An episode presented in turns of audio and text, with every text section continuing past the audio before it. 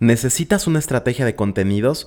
Todo mundo tiene que tener presencia en redes sociales. ¿Qué objetivos comerciales puedes alcanzar con una estrategia de contenidos? Esto y más es lo que vamos a ver en el episodio de hoy.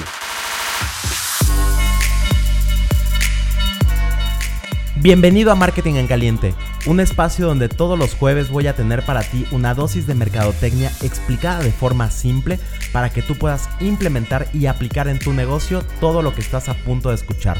Mi nombre es Jesús Argandona y estoy seguro de que va a ser de gran utilidad para ti. Comenzamos.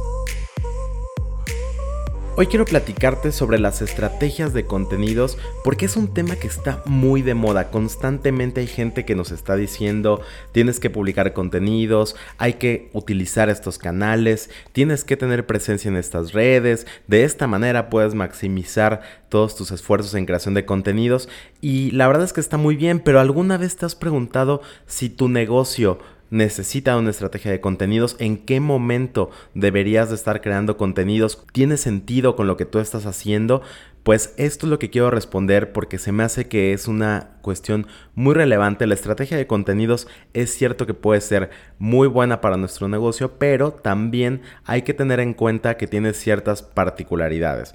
Y bueno, para poder comprender de qué va toda esta estrategia, lo primero que tenemos que entender es qué son los contenidos.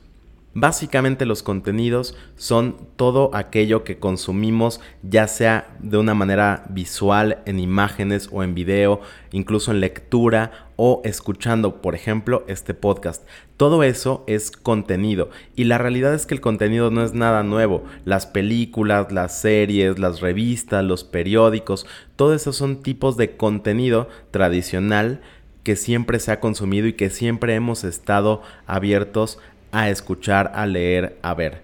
El tema acá es que recientemente los medios para crear contenido y para publicar ese contenido se han hecho mucho más democráticos. Por ejemplo, ahora la gente puede subir un video casero que puede grabar con su celular a YouTube y lo puede ver muchísima gente, incluso se puede hacer viral y puede alcanzar a millones de personas, cosa que antes estaba limitado solamente a las radiodifusoras, a las televisoras, y a otros medios el tener esta cantidad de exposición y poder llegar a tanta gente. Además de que los equipos para grabar, por ejemplo, un video eran mucho más complejos y caros de lo que lo son hoy en día.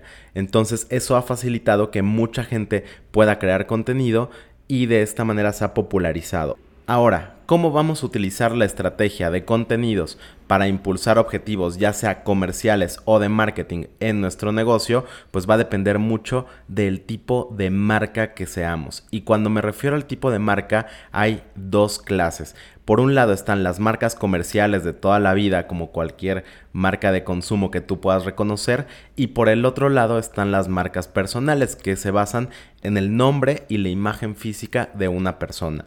En el caso de estas personas que tienen una marca personal, pueden impulsar la creación de contenidos para darse a conocer. Generalmente estas personas son profesionales como puede ser un contador, puede ser un abogado, puede ser incluso una persona del área médica como un dermatólogo o como un nutriólogo que ayuda con su contenido a personas que necesitan o que tienen curiosidad, que tienen interés en las temáticas que estas personas manejan. Entonces, las personas están buscando activamente en redes sociales y en distintas plataformas información que les ayude a solucionar problemas. Entonces, para estas personas, crear marca personal desde luego que tiene mucho sentido para alcanzar, para llegar a personas que los conozcan y que en un futuro puedan contratar sus servicios profesionales.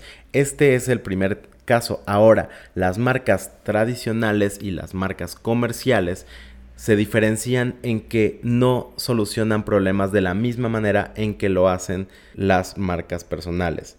En su caso, lo que hacen es utilizar el contenido no tanto para que los conozcan nuevos consumidores, sino para lograr enganchar a los consumidores que ya están. De esta manera lo que hacen las marcas comerciales es llevar a la gente a sus redes sociales para fortalecer la relación que tienen con sus consumidores, con sus clientes y de esta manera fidelizar su marca.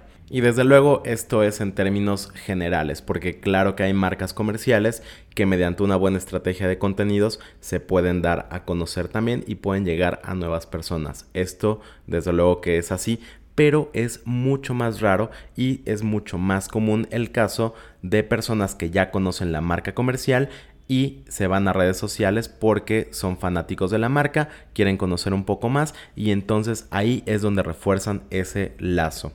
Mientras que en el caso de las marcas personales suelen utilizar la estrategia de contenidos para alcanzar a personas que aún no los conocen, que están buscando activamente sobre un tema y entonces encuentran un contenido que habla sobre ese tema en las redes sociales y de este modo esta marca personal se da a conocer hacia su público de interés, hacia su público objetivo. Así que como vemos, a ambos tipos de marca le puede funcionar muy bien la creación de contenidos. Hay un punto importante de recordar que es que las estrategias de creación de contenido siempre son a mediano y largo plazo. Es decir, son estrategias que tardan tiempo, que hay que trabajar mucho en ellas antes de que den resultados. Es decir, cuando uno lanza una estrategia de contenidos, tiene que tomar en cuenta que el retorno de inversión que se vaya a hacer, número uno, va a ser bastante complicado medirlo con precisión y número dos, va a dar resultados en el mediano plazo, en el mejor escenario.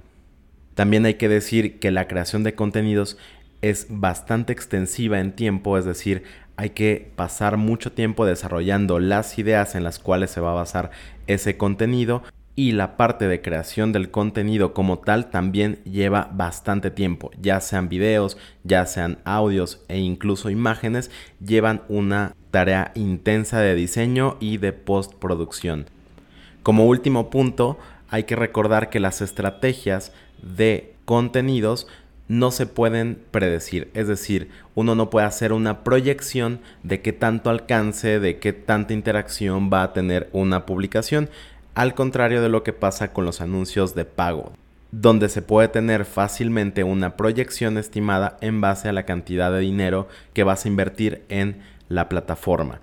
Estas son algunas consideraciones y son importantes porque yo te quiero recomendar dos momentos en los que vale la pena o dos situaciones, dos contextos bajo los cuales vale la pena hacer contenidos. Por un lado, si tú eres una marca personal desde luego que te recomiendo que crees contenido. Esta va a ser la manera en la que vas a llegar a más personas y es una manera relativamente sencilla de hacerlo, sobre todo porque no requieres grandes inversiones en publicidad que cuando vas empezando una marca personal pues es complicado que tengas. Por el otro lado, si tú eres una marca comercial, te recomiendo que crees contenido solamente cuando ya tienes una base sólida de adquisición de clientes y cuando puedes ejecutar estrategias de mediano plazo que no ponen en riesgo tus actividades en el corto y que no sacrifican recursos valiosos que puedes utilizar en otras áreas. Si tú te puedes permitir tener un equipo que cree contenido que te ayuda a posicionar la marca para el futuro, desde luego que te recomiendo que crees también contenido.